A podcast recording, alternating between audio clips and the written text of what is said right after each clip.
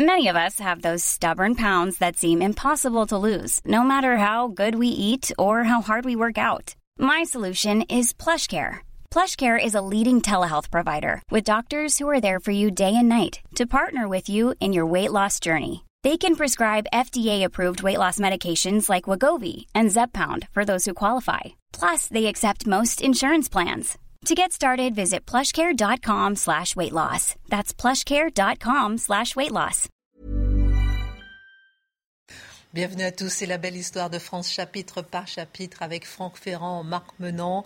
Voici le chapitre 29, troisième et dernière émission consacrée au roi Soleil, Louis XIV, la fin du grand roi. Alors dans cette émission en deux parties, nous allons aborder euh, la situation de la France en Europe sous Louis XIV, la révocation de l'édit de Nantes ou encore le long hiver du roi. C'est parti pour la belle histoire de France. Ah, ravi de vous retrouver, messieurs. Marc Menant, euh, Franck Ferrand. Euh, Franck Ferrand, je commence avec vous. Euh, quelle fut la place de la France en Europe sous le règne de Louis XIV Est-ce qu'on peut affirmer que la France n'a jamais autant rayonné finalement que sous Louis XIV. Que sous le roi Soleil, oui, c'est logique. Première place, première place, Christine, évidemment. Vous avez vous-même employé l'expression grand roi. C'est le corps municipal de Paris qui va voter cette appellation, qui va appeler Louis XIV le grand roi au lendemain de cette guerre de Hollande, dont je vous ai dit euh, la dernière fois qu'elle avait été peut-être euh, un peu la marque de l'ubris, qu'elle avait peut-être été exagérée, mais qu'elle avait assis définitivement la puissance française en Europe. Alors, il y a deux manières d'affirmer sa puissance. Il y a la façon culturelle. Et c'est vrai que les grands artistes français, c'est vrai que les architectes, et notamment les architectes de Versailles, c'est vrai aussi que les jardins de Versailles vont faire rêver l'Europe entière. Et vous savez ce que disait Saint-Simon qui va commencer à raconter la cour de Versailles euh, quasiment au jour le jour à partir du milieu des années 1690. Saint-Simon disait que où que vous fussiez en Europe, il suffisait d'avoir une montre bien réglée pour savoir exactement ce que faisait Louis XIV. Eh bien, non seulement les souverains de l'Europe entière savaient ce que faisait Louis XIV, mais ils se mettaient à l'heure de Versailles. Ils voulaient faire comme Louis XIV. Et faites vous-même l'expérience. Allez vous promener à peu près n'importe où en Europe et vous verrez qu'on vous fera visiter des châteaux en vous disant on a voulu faire ce château comme Versailles. C'est vrai au Portugal, c'est vrai en Autriche, c'est vrai euh, à Stockholm et c'est vrai à Naples. On a voulu faire comme Versailles. Ça, c'est le rayonnement culturel. Mais il y a aussi un rayonnement euh, économique. Euh, avec une démographie proliférante. La France est de très loin le pays le plus peuplé d'Europe à l'époque. Elle est capable d'avoir énormément de soldats. Et puis, comme elle est très riche, comme euh, les impôts y sont bien perçus, ça permet de mener des campagnes. Euh, on se fait entendre à coups de canon dans l'Europe de Louis XIV, incontestablement. Et c'est vrai que Louis XIV va bénéficier peut-être de la faiblesse de ses voisins. L'Espagne est un pays en grande difficulté qui a du mal à maintenir le rang qui était le sien au siècle précédent. L'Angleterre va subir une nouvelle révolution, celle de 1688, avec le départ du, roi euh, Jacques II qui sera euh, remplacé par euh, le statoudeur de Hollande, par Guillaume d'Orange, et puis dans les régions du Saint-Empire romain germanique, ce qu'on appelle la trêve de Ratisbonne n'est qu'un emplâtre sur une jambe de bois, et c'est vrai que Louis XIV va profiter de toutes ces faiblesses diplomatique pour asseoir cette puissance, pour constituer son fameux précaré, vous savez, pour bâtir cet hexagone dont aujourd'hui nous sommes si fiers. Alors, rayonnement économique, culturel, démographique, grande puissance. On va s'arrêter maintenant sur le portrait d'une femme qui a beaucoup compté dans la vie de Louis XIV, Madame de Maintenon.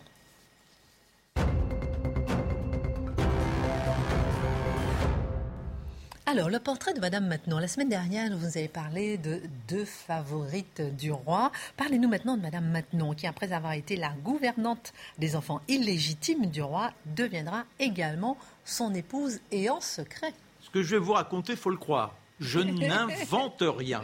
C'est plus qu'un roman. Alexandre Dumas aurait aimé planter sa plume pour faire enchanter ses, lecteurs avec l'histoire de la petite Françoise. Alors, c'est la fille d'un poète, et pas n'importe lequel, compagnon, petite fille, d'un poète, compagnon d'Henri IV, Agrippa d'Aubigné. Oh On pourrait dire que, avec un tel antécédent, elle naît dans une sorte d'allégresse. Eh bien, pas du tout. Son père est un voyou, il a mal tourné, c'est le déshonneur de la famille. Un premier mariage, il découvre sa femme avec deux amants dans le lit, hop il les fait passer à trépas, la prison, il se marie une deuxième fois, mais là ce sont les dettes, dettes de jeu, le déshonneur, tant et si bien que notre Françoise naît en prison à Niort.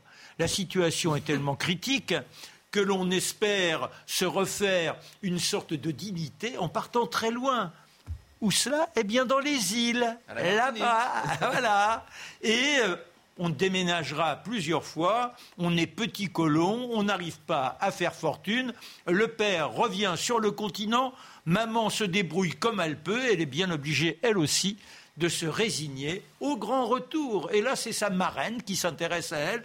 La voici enfin, elle a cinq ans, dans des conditions, je dirais, dignes de son ancêtre. Dans un château, on fait attention à elle. Elle apprend le, minimum, je dirais, pour se distinguer dans les salons.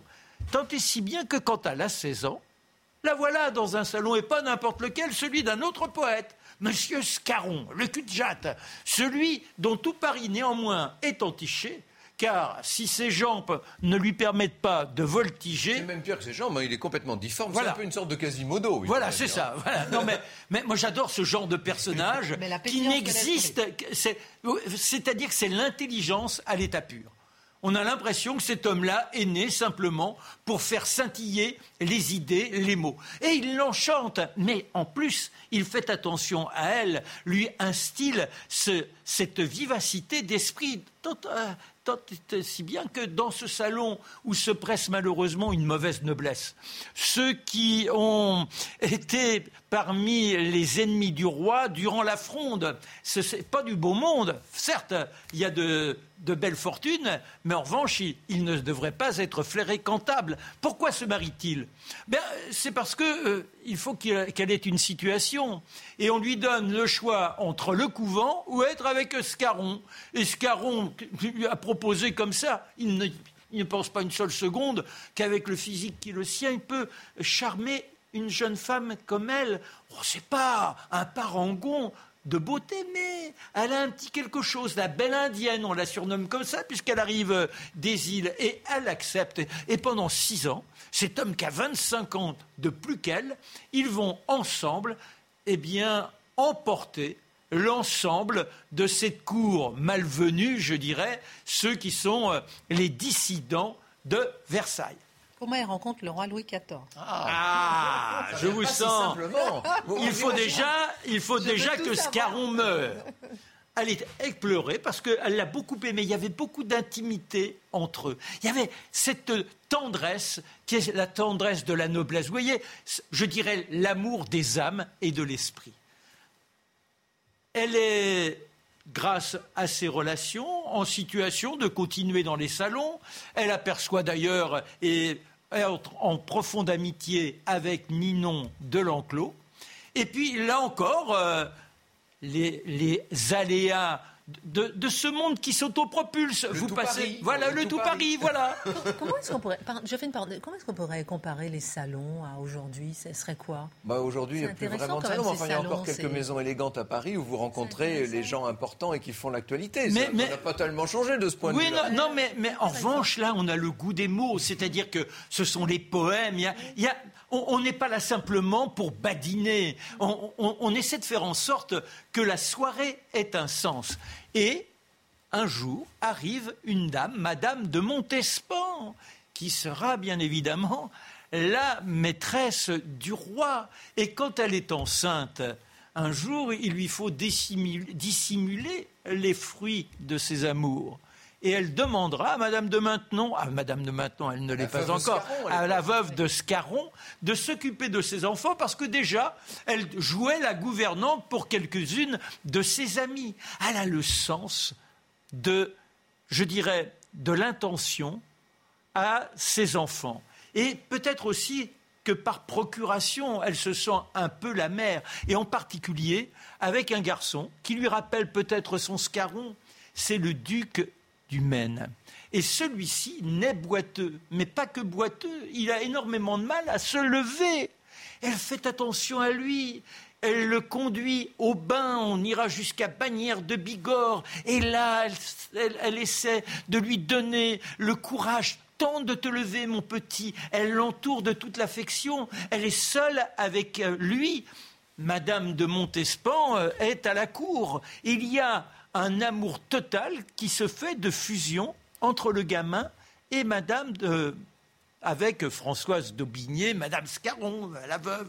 On finit par se perdre dans les noms. Mais elle est toujours d'une dignité incroyable. C'est pas du tout une femme volage. Quand elle revient, eh bien, là encore, elle et les autres enfants qui se succèdent. Et le roi vient rendre visite à ces bâtards. Le roi entend que ces bâtards deviennent un jour des enfants officiels. Des princes. De véritables, des princes de sang. Et, il s'entiche aussi. Des enfants de France. Voilà. En fait, il veut légitimer ses enfants. Hein, voilà. Et le roi est séduit par l'attachement de cette bah femme. oui, quand, quand, il voit cet amour total, cette attention. Madame de Montespan n'a pas.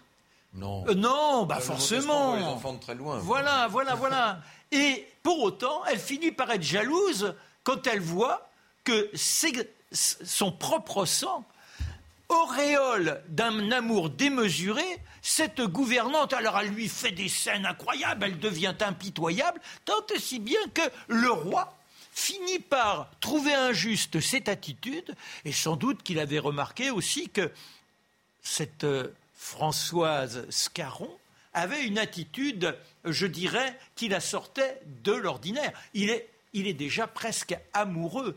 Et comme la Montespan perd de son éclat de, grossesse en grossesse, il finira par les conduire et euh, d'être avec Madame de Maintenon. Enfin, elle est très très longue avant de s'abandonner, mais quand elle finira par accepter d'être dans la collusion des corps et de l'esprit, il ne la quittera plus, et c'est là où il ne sera plus l'homme léger, mais tout doucement va dériver et va entrer en religion. Il y a cette scène que je trouve magnifique où Madame de Montespan, devant la cour, devant les familiers du roi en tout cas, qui sont là en train de jouer, euh, on joue gros à l'époque, on joue aux cartes, vous savez, et on mise.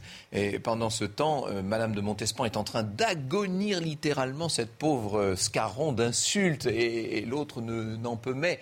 Et elle demande, parce qu'il faut vraiment qu'elle trouve un refuge, elle demande la permission de se retirer. Et au moment où elle fait sa révérence au roi, Louis XIV lève les, yeux de son jeu de cartes et dit Nous vous savons un gré infini de tout ce que vous faites pour nous, Madame de Maintenon. C'est lui qui lui donne ce titre. Et là, d'un seul coup, toute la cour fait Oh Et ça y est, elle est devenue la marquise de Maintenon. Et en, sachant.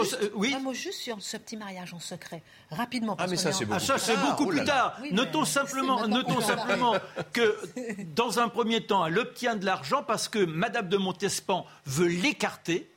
Et alors, euh, on lui dit, bah, tenez, et avec ça, c'est presque des indemnités avant l'heure, et c'est ainsi qu'elle acquiert la terre de maintenant. Bon, on ce a... mariage en secret. Oui, on a vu, on a vu mourir la reine Marie-Thérèse en 1683. Euh, Madame, de Maintenon ne veut pas entendre parler d'une relation charnelle avec le roi sans passer par le mariage. Comment, Madame, se rend-on vers votre chambre lui demande un jour Louis XIV. Par la route de Chartres, lui répond euh, Madame de Maintenon. Et il va falloir qu'il y passe, si je puis dire. Étant veuf lui-même, ils sont l'un et l'autre veufs, ils vont pouvoir se marier. Sauf que vous imaginez bien que le plus grand roi du monde ne va pas pouvoir épouser la fille d'un prisonnier qui faisait la manche dans les rues de La Rochelle lorsqu'elle est rentrée de, la Martinique. Évidemment, c'est impossible. Donc, on va faire ce qu'on appelle un mariage morganatique, c'est-à-dire que c'est un vrai mariage, mais qui est euh, tenu secret. On n'en parle pas en public. Les gens à la cour, jusqu'à la fin du règne de Louis XIV, savaient bien qui était Madame de Maintenon. Ils comprenaient qu'elle était l'épouse du roi, mais ils ne le savaient pas officiellement.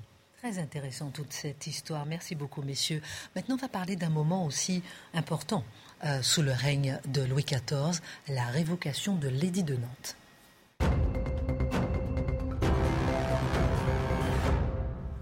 On se souvient du grand-père de Louis XIV, Henri IV, qui avait établi la tolérance pour les cultes, mais Louis XIV euh, pour, sous Louis XIV, être protestant est devenu difficile. Oui, bien sûr, parce qu'entre les deux, il y a eu le règne de Louis XIII avec Richelieu et que euh, on peut dire que la monarchie française catholique s'est mise à faire vraiment la guerre aux protestants, que toutes les places de sûreté ont été abandonnées l'une après l'autre, que le roi déjà avait signé, le roi Louis XIII, le père de Louis XIV, avait signé ce qu'on appelait la grâce d'Alès, rappelez-vous, qui déjà diminuait considérablement l'exercice du culte huguenot en France On parle du grand-père de Louis XIV, Henri IV.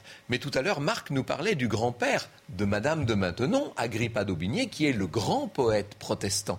Madame, euh, Madame de Maintenon, devenue le parangon des vertus catholiques, au départ était une petite huguenote, ne l'oublions pas. Il n'y a pas plus... Plus convaincu que les nouveaux euh, que les nouveaux convertis, vous savez. Mais bon, et c'est vrai que euh, c'est vrai que Madame de Maintenon va avoir tendance à entretenir le roi dans une espèce d'idée de religion, avec son propre directeur de conscience.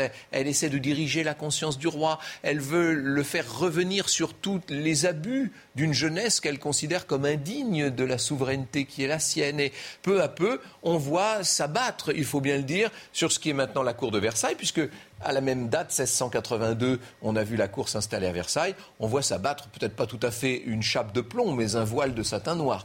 Intéressant quand même de bien voir que tout bascule au début des années 1680. Vous avez ce règne incroyable, celui de la Montespan, du, Trianon de porcelaine, des pièces de Molière, des guerres d'évolution et de Hollande, des victoires et des feux d'artifice, jusqu'en 1680 et quelques. Et puis, à partir de la mort de la reine, à partir du mariage avec Madame de Maintenon, qui doit dater probablement d'octobre 1683, là c'est le basculement. On est à Versailles, on ne plaisante plus on commence à entrer dans la maturité, si je puis dire. Euh, la musique, ce ne sont plus des ballets extravagants, ce sont des opéras euh, pieux. Euh, enfin, vous voyez, on change d'atmosphère d'une certaine façon. Et c'est vrai qu'il y a autour du roi des ministres qui veulent absolument le convaincre qu'il n'y a quasiment plus de protestants en France, qu'il s'agit maintenant de de ratifier, d'officialiser le fait que l'unité religieuse est faite de nouveau dans le royaume, comme avant la réforme, comme avant les premiers ferments de réforme sous le règne de François Ier. Et donc parmi ces ministres, il y a bien sûr le terrible Louvois, Louvois qui fait donner les dragonnades dans toutes sortes de provinces de France. Vous savez ce que c'est? Les dragonnades, c'est des persécutions militaires contre les populations protestantes. On les oblige, on les conduit. Voilà la célèbre caricature des dragonnades. On, on oblige littéralement les protestants à se convertir. Des familles entières se convertissent parce que sinon elles n'ont plus les moyens de vivre convenablement. Et Louis XIV va mettre, j'ai envie de dire, va enfoncer le clou dans le cercueil du protestantisme en France avec la signature le 18 octobre, on est à Fontainebleau, puisqu'on est en octobre, c'est la saison des chasses, 18 octobre 1685, révocation, non pas de l'édit de Nantes, comme on a l'habitude de le dire, mais de la grâce d'Alès, ça revient au même, c'est la fin de la liberté de culte en France. Ça va durer comme ça maintenant jusqu'à la Révolution française, ça ne plaisante pas du tout. Et que vont faire les protestants? Beaucoup sont obligés de se convertir. Un million environ de protestants en France, sur les un million, entre 200 et 250 000 vont prendre euh, leur, leur bagage et aller s'installer en Suisse, euh, en, euh, en, Prusse, en, même alors en Angleterre, en Russie.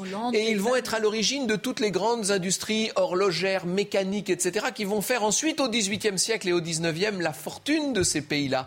C'est une faute énorme sans doute qu'a commise Louis XIV. Est-ce qu'il l'a commise pleinement en conscience? Ça nous entraînerait dans des débats très longs, mais en tout cas, c'est une tâche sur le règne, c'est un véritable basculement. Et on peut dire qu'à partir de la révocation de l'édit de Nantes en 1685, plus rien jamais ne sera comme avant dans le règne de Louis XIV. Et alors avec aussi une attitude drastique dans une ligne d'un catholicisme pur, c'est-à-dire que euh, on va se battre contre les jansénismes, il y aura le quiétisme, etc., etc. C'est très important. Marc a entièrement raison, c'est-à-dire que la lutte religieuse de Louis XIV ne s'exerce pas seulement à l'encontre des Huguenots, euh, mais également à l'encontre des jansénistes. Hein. Alors ça, c'est une c'est une version euh, très austère du catholicisme, et plus tard contre le quiétisme, en effet, etc. Ça nous entraînerait très loin, mais il faut savoir que euh, on veut aboutir à un catholicisme d'autant plus pur et d'autant plus dur que Louis XIV, par ailleurs, lutte contre le pape car il est gallicant, c'est-à-dire qu'il veut conserver le droit de nommer les évêques dans son royaume. Alors on sent que tout est en train de basculer. Dans un instant, la deuxième partie, on verra la fin du règne de Louis XIV. On va tirer un bilan euh, justement de ce règne. On va parler de la mort de Louis XIV. Et je vous poserai une question, messieurs. Pourquoi parle-t-on de grand siècle? À tout à l'heure.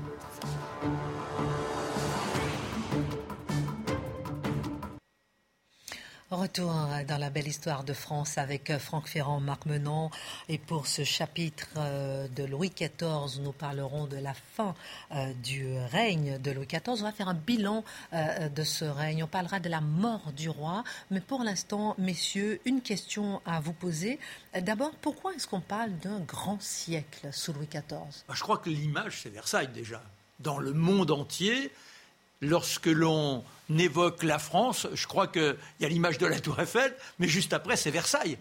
Versailles est le roi soleil, la splendeur, la culture. C'est-à-dire qu'on a forgé à cette époque-là quelque chose de magique qui nous place en dehors d'une simple histoire. C'est l'histoire avec un H majuscule qui déborde et qui est universelle grâce à Versailles. J'avais dans un, dans un dictionnaire amoureux écrit un article sur le terme de grandeur qui est partout au, grand siècle. On parle de grand chambellan, on parle de grande galerie, on parle tout est grand, grand. Ça ne veut pas dire grand au sens big, au sens immense ou vaste. Ça veut dire grand au sens essentiel, principal. On a la notion de ce qui est euh, de ce qui est élevé d'une certaine manière. Et ce qui est fort, c'est que tout le travail qui a été fait, rappelez-vous, depuis les tout débuts de la Renaissance, pour aller vers l'excellence, vers des métiers qui soient le plus parfait possible, vers euh, une écriture, une langue qui soit la plus pure possible, tout ce travail, c'est comme si d'un seul coup, la fleur s'épanouissait. Et comme si pendant, ça dure quelques décennies seulement, mais pendant quelques décennies, on a envie de dire que tout est beau. Alors ça ne veut pas dire que tout est bon ou agréable, il y a des gens qui vivent des choses horribles, hein. mais néanmoins, tout est dit. Regardez simplement les pièces de Molière ou de Corneille. Regardez mm. l'extraordinaire grâce de l'expression, la pureté de tout ça. Quand vous faites un, simple bâtiment de ferme à l'époque, aujourd'hui, euh, je n'ose même pas dire à quoi ça ressemble. À l'époque, c'était beau. C'est-à-dire que même ce qui était utile était euh, baigné dans un bain d'esthétique. Il y a, l'académie de danse, il y a l'opéra, c'est-à-dire que véritablement, il y a un envol de ce qui fait de l'homme un être, ça paraît terrible, enfin un peu prétentieux, mais un être supérieur, quelqu'un qui n'est pas dans le quotidien, quelqu'un qui cherche à avoir de l'envergure pour son existence. Alors on a vu dans la première partie que tout est en train de basculer progressivement. Maintenant on va parler du long hiver du roi.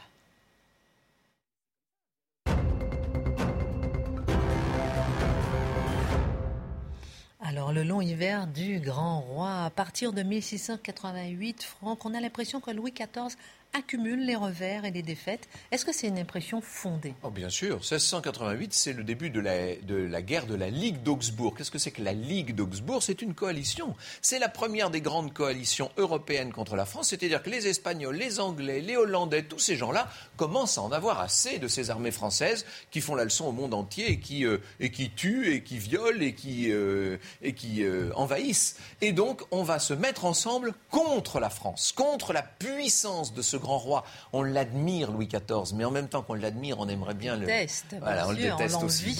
Et ça va évidemment être une guerre très difficile qui aboutira à la paix de Ryswick, qui est une guerre très difficile pour le royaume de France. Or, il se trouve que simultanément, il n'y a plus de grand ministre.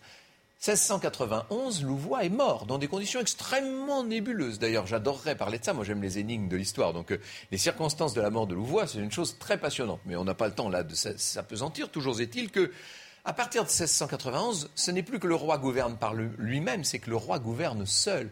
Bien sûr, il a des, il a des ministres, euh, des gens comme, euh, de, comme des marais, des gens comme ça, qui, qui viennent travailler avec lui. Ils ne sont pas du niveau Non, ils ne sont pas au niveau. Des exécutants. Des exécutants. Et le roi est devenu une sorte un peu de tyran avec l'âge, parce que comme il a une longue expérience et qu'il a beaucoup, beaucoup, beaucoup, beaucoup d'expérience, il a pris des jeunes aussi. Il a tendance à, à prendre tout le monde de haut et à donner des ordres que plus personne n'ose contester, parce que le roi roi a dit. Vous imaginez ce qu'est Louis XIV dans ces années 1690 euh, Il passe beaucoup de temps à Marly, vous savez, il est de moins en moins à Versailles, il est à Marly, beaucoup, dans un monde, dans un tout petit monde, il y a une centaine de personnes seulement autour de lui, il se renferme, euh, Madame de Maintenon est là, qui veille à, la, pruderie des, des occupations et des divertissements. Enfin, tout ça commence à devenir un peu irrespirable. Et puis, on parle de long hiver parce qu'en 1693, premier mauvais hiver, hiver terrible avec des températures qui descendent à moins 20, moins 25 degrés sous le zéro Celsius, et donc avec euh, beaucoup de disettes, de famine, parce que tout ça crée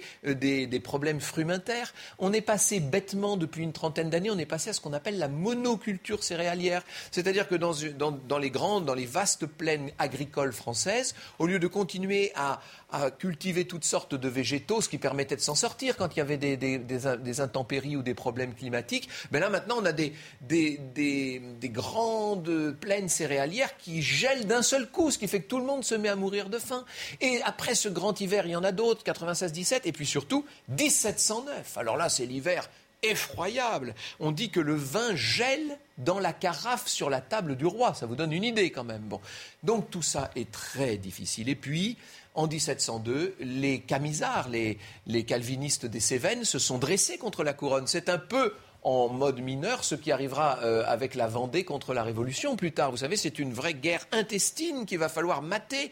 Et puis il y a, à partir de 1701, quand Louis XIV a accepté pour son deuxième petit-fils, le duc d'Anjou, la couronne d'Espagne, eh bien il y a cette guerre de succession d'Espagne où l'on n'en finit plus d'accumuler les défaites au point qu'en 1709, pendant l'été, on est très très mal. Le maréchal de Villars vient voir le roi à Marly et lui dit Sire, je ne vais pas pouvoir protéger Paris. Et le roi lui dit alors, monsieur le maréchal, faites-le-moi savoir très vite.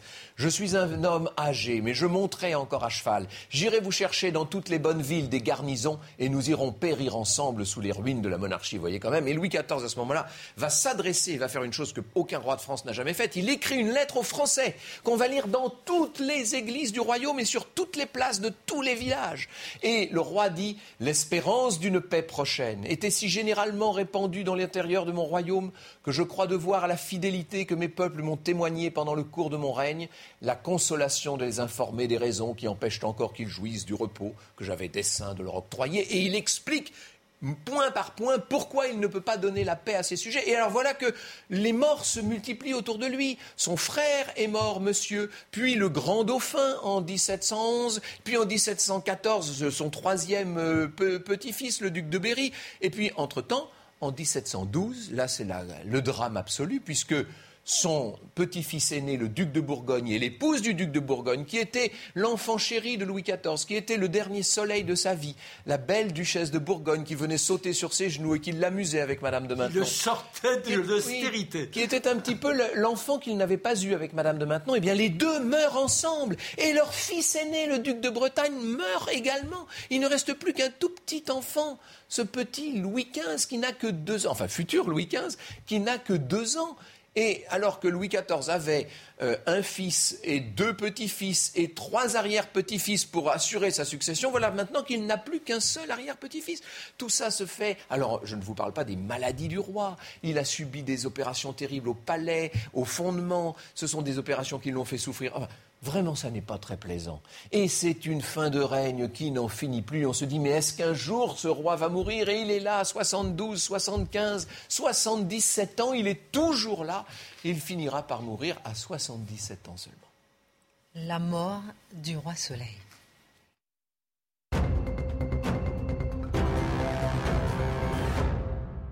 Le roi est mort, vive le roi, la fin d'une longue agonie.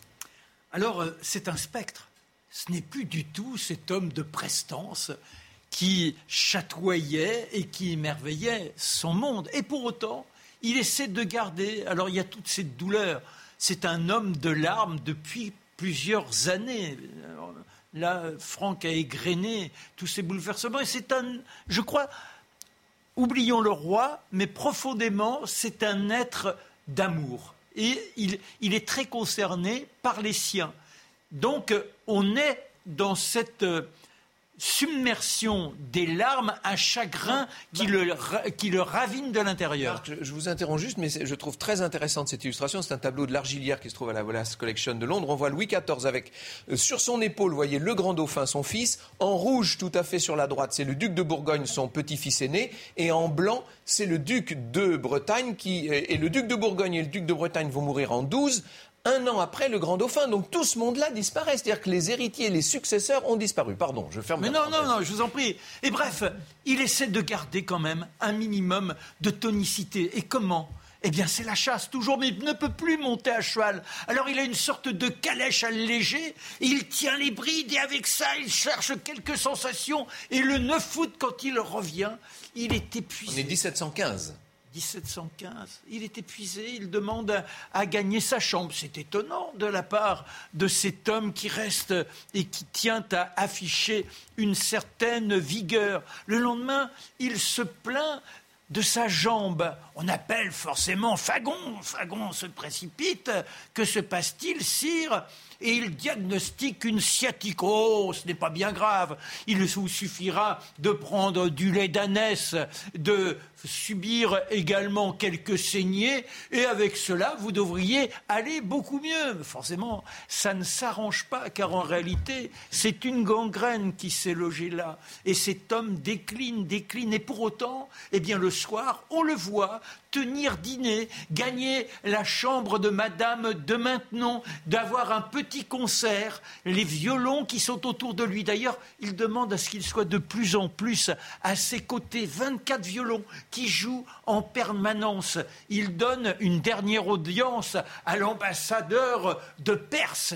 Et là, il se force alors qu'il a ce mal qui l'empêche de se raidir et pour autant il s'accroche et tient plus d'une heure devant cet ambassadeur pour bien montrer qu'il est toujours dans cette capacité à régner. Les jours s'enchaînent, on arrive à ce 24 août. La douleur est tellement insupportable qu'on appelle d'autres médecins pour essayer de d'avoir leur avis sur la situation. Et on découvre qu'en réalité, la jambe s'est noircie et que c'est donc une gangrène. Maréchal voudrait intervenir, mais on dit non, non, non. Maréchal, c'est le chirurgien. Voilà, le chirurgien. Non, non, non, non, non. Continuons le lait d'ânesse et puis faisons en sorte de nouvelles purgations et des saignées. Et avec cela, ça devrait aller mieux. En fait, autour du, lit du roi, c'est la guerre entre les chirurgiens et les médecins, comme souvent. Hein, voilà. Ça n'a pas changé. et le roi euh, dit, mais faites ce qu'il y a à faire.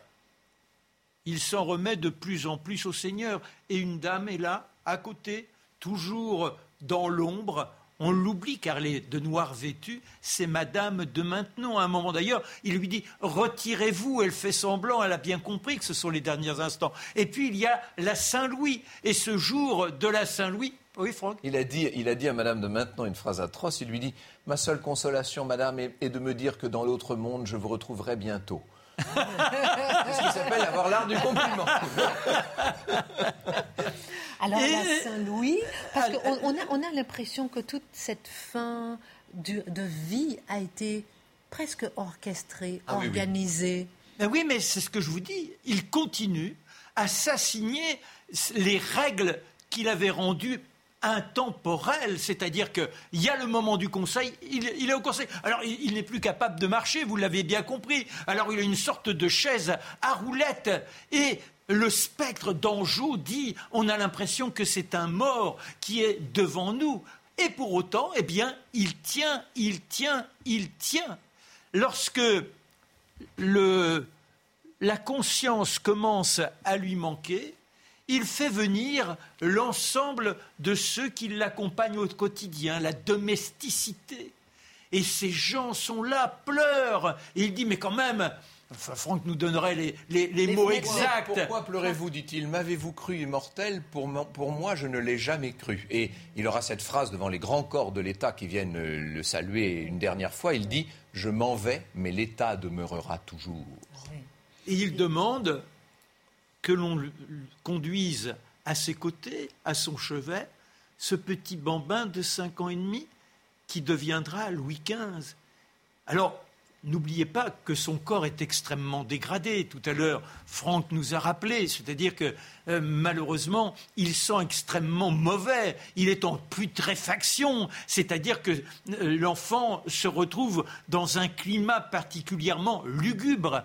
Et pour autant, il est là, il avance tout doucement, il lui prend la main et il lui donne quelques éléments d'avenir en lui disant Vous ne ferez pas la guerre comme moi, vous serez un roi de paix et pensez à votre peuple. Mignon, vous allez être un grand roi. Ne m'imitez point dans le goût que j'ai eu pour la guerre, ni dans celui qui m'a conduit vers l'architecture. Et le petit bonhomme s'en va, laisse là son, grand, son, son oncle, et puis... Son, grand, son arrière-grand-père. Voilà. Et on fait venir le régent. Le régent, c'est euh, le duc d'Orléans. Neveu du roi. Neveu du roi. Il ne l'a jamais bien aimé. Et pour autant il est obligé de le coucher sur son testament avec un codicile où il fait en sorte que ces deux bâtards, ces deux fils, le fameux duc du Maine dont je vous ai parlé tout à l'heure et le duc de Toulouse, eh bien soient en réalité ceux qui participeront à la, à la régence.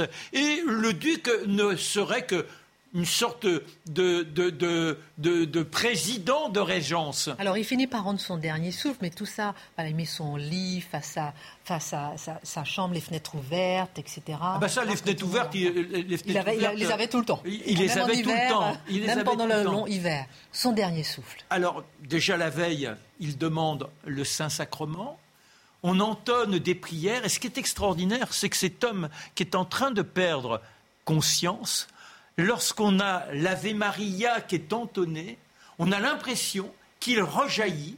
Et là, il y a une sorte de tonalité. Et il prend ces, mots qui lui viennent et on a la sensation presque qu'il va reprendre vie. Et puis malheureusement, il retombe sur son matelas et les violons jouent, jouent, jouent toute la nuit on le veille et c'est au petit matin, à 8 heures, que l'on s'aperçoit que le dernier souffle vient de le cueillir. Le roi est mort et maintenant c'est donc le duc d'Orléans qui va entrer en guerre contre le testament afin d'obtenir la régence. régence. Un mot peut-être, Franck, vous aussi, peut-être sur cette mort du roi? Ben, c'est une mort euh, que Louis XIV a voulu le plus digne possible. Cet homme a, mis en scène toute sa vie et il l'aura mis en scène jusqu'à sa mort. Voilà, jusqu'au dernier détail. Il aura mis en scène effectivement sa mort. Messieurs, pour terminer cette émission et ces trois Il sera hué hein, quand même. Il faut savoir que hum, lorsque la foule apprend sa mort, on, a, on chante partout et c'est clandestinement que le, le cadavre sera conduit à Saint-Denis. Alors, donc ainsi s'achèvent les trois émissions euh, sur le roi Soleil. J'aimerais qu'on tire un certain bilan de ce règne, ce règne le plus long de l'histoire, 72 ans de règne. Franck, peut-être votre regard. C'est un, un, bilan difficile à tirer. Euh, Louis XIV est lui-même l'héritier de tout ce qui s'était fait depuis François Ier. Il est l'héritier de la grande politique anti-Habsbourg de Richelieu et de Mazarin. Il est euh, celui qui aura en quelque sorte euh, été le point d'aboutissement de ce qu'on appelle la monarchie absolue. Et en même temps, il a fondé les bases d'un certain nombre d'éléments de modernité. Et ça, c'est à Colbert qu'on le doit très largement. Nous vous avons énuméré la fois dernière toutes les grandes institutions qui sont nées pendant ce règne de Louis XIV. Comme le disait Marc tout à l'heure, ce qui restera de tout ça, au-delà euh, de, tous les aspects politiques sur lesquels on pourrait gloser à l'infini, ce qu'il restera, ce sont des éléments culturels. Ce qu'il restera, c'est bien sûr la figure de ce roi de gloire, de ce, de ce roi danseur, de ce roi soleil qui illuminait littéralement l'Europe. C'est ce château et ces jardins de Versailles qui sont peut-être ce que la France a produit de plus accompli dans toute sa longue histoire. Ce qui restera d'abord et peut-être avant tout, c'est cette grande littérature, cette grande peinture, cette grande musique, cette grande architecture qui a littéralement fasciné le monde. La France, à ce moment-là, et c'est un peu l'aboutissement de tout ce qu'on racontait là depuis toutes ces nombreuses émissions, la France est devenue de loin la première puissance du monde et elle est devenue une puissance accomplie. Donc voilà le règne de Louis XIV. Ça ne veut pas dire que tout a été beau ni tout a été brillant pour autant. Hein. Non, mais disons que ce qui est brillant, ce sont les satellites qui sont autour c'est-à-dire les Molières, les Corneilles, les Lully, les Le Nôtre, les Levaux, les Lebrun. Et si on faisait la liste, c'est incroyable. Et les les voilà, et tout ça. voilà. peu d'époques ont permis la révélation d'autant de talents, des talents qui ont été jusqu'à l'accomplissement et qui continuent aujourd'hui à nous faire rêver. Donc ça, c'est exceptionnel. Alors, il y a le roi, mais je pense que les satellites sont aussi resplendissants. Mais quand on dit Louis XIV, inconsciemment, ce sont eux qui nous illuminent l'esprit. Alors on voit ce qu'il nous a légué, on comprend tout ça. Et qu'est-ce qui s'en va avec lui? Qu'est-ce qu'on ne reverra plus, peut-être, euh, avec Louis XIV On ne reverra plus euh, la monarchie absolue dans sa superbe. Louis XIV, en 1673, avait interdit au Parlement le droit de remontrance. Je ne sais pas si vous imaginez ce que ça veut dire. C'est-à-dire que les parlements, les cours de justice de l'époque en dernier recours, étaient euh, par ailleurs les chambres d'enregistrement des édits et des, et des ordonnances royales. Eh bien, en l'occurrence, avant d'enregistrer un édit, les parlements avaient le droit d'émettre des protestations, d'émettre des réserves, etc. Là, c'est terminé depuis 1673. Ça va durer jusqu'en 1715. Mais pour se réserver le pouvoir, pour accéder à la régence, comme nous le disait Marc, et ce sera notre prochaine émission, le régent Philippe d'Orléans, le neveu de Louis XIV, va être obligé de caresser les parlementaires dans le sens du poil, si j'ose dire. Et la première chose qu'il va faire, c'est leur rendre le droit de remontrance. Eh bien ça, c'est ce qui va miner littéralement le règne de Louis XV et ce qui nous conduira indirectement à la Révolution française. Très intéressant, messieurs. Pour terminer cette émission, on va voir ce qu'il faut retenir. Euh, quatre points. L'installation à Versailles, la mort de la reine et le remariage du roi font basculer le règne en 1683. Le 18 octobre 1685, Louis XIV révoque l'édit de Nantes, fin de la tolérance.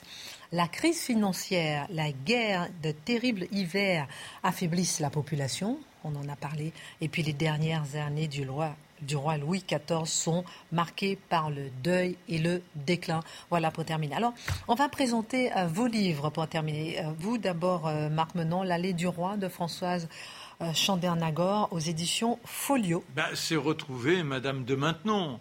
Vous avez compris le rôle qu'elle joue. ce siècle a deux phases. La phase rayonnante, là où on, est dans, le sud, et puis là, c'est l'époque où on entre dans le noir, où on entre dans le pôle. Mais, le livre de Françoise Chandernagor, qui est un, des plus grands chefs-d'œuvre de, la littérature historique du XXe siècle, ce livre, L'allée du roi, montre une Françoise d'Aubigné extraordinaire euh, de, vitalité et de, ah non, mais, joie. Hein. non, mais c'est ça qui est extraordinaire. C'est-à-dire qu'on garde d'elle ce côté extrêmement austère mais néanmoins au quotidien, et c'est pour ça qu'il s'est laissé emporter. Je pense qu'elle avait été tellement imprégnée par l'esprit de Scarron. C'était une femme avec laquelle on devait passer des instants d'intimité extrêmement galvanisants, c'est-à-dire qu'on était emporté. Elle était d'une très haute intelligence. Voilà, voilà. et ça, euh, surtout avec le vieillissement, je pense que, et, la solitude dans laquelle se trouvait le roi, ça a dû l'aider énormément à surmonter tous les malheurs que nous avons évoqués. Et illuminer ses jours et ses nuits. Euh, Franck Ferrand, deux livres, Les Mémoires de Saint-Simon. Oui, alors. Déjà. Euh, ça, c'est un petit conseil évident, mais enfin, Saint-Simon est un, est un témoin très partial. Il est, une, il est terrible. Langue de vipère. Il est d'une mauvaise foi, c'est une langue de vipère, mais c'est un styliste de génie et c'est un, de nos plus grands écrivains et lire entrer, si je puis dire, par la petite porte dans la cour de Louis XIV aux côtés de Saint-Simon, oh. c'est une expérience merveilleuse. Et puis, euh, je voudrais signaler un livre important, c'est la biographie de la rentrée, là c'est chez Perrin, ça va sortir dans quelques jours maintenant. C'est la toute première biographie consacrée au duc du Maine, dont nous a pas mal parlé euh, Marc, et c'est signé Pierre-Louis Lancel. Merci beaucoup, messieurs, pour cette émission. Comment on peut appeler la prochaine émission? La régence, la régence, la régence. C'est parti Oui, oui et, moi je dirais que c'est l'une des époques les plus effervescentes de l'histoire. Ça ne dure pas très longtemps, mais s'il est un instant où j'aurais aimé être propulsé, c'est bien dans ces années où on a le sentiment que la vie peut se dévorer à pleines dents, que tout est permis et que l'on est dans l'éclat de toutes euh, les capacités humaines, qu'elles soient de l'esprit ou des sens. La Régence, prochaine émission de la Belle Histoire de France numéro 30. Merci Franck Ferrand, merci Marc Menant, à la semaine prochaine et n'oubliez pas de, que vous pouvez retrouver toutes les émissions sur cnews.fr.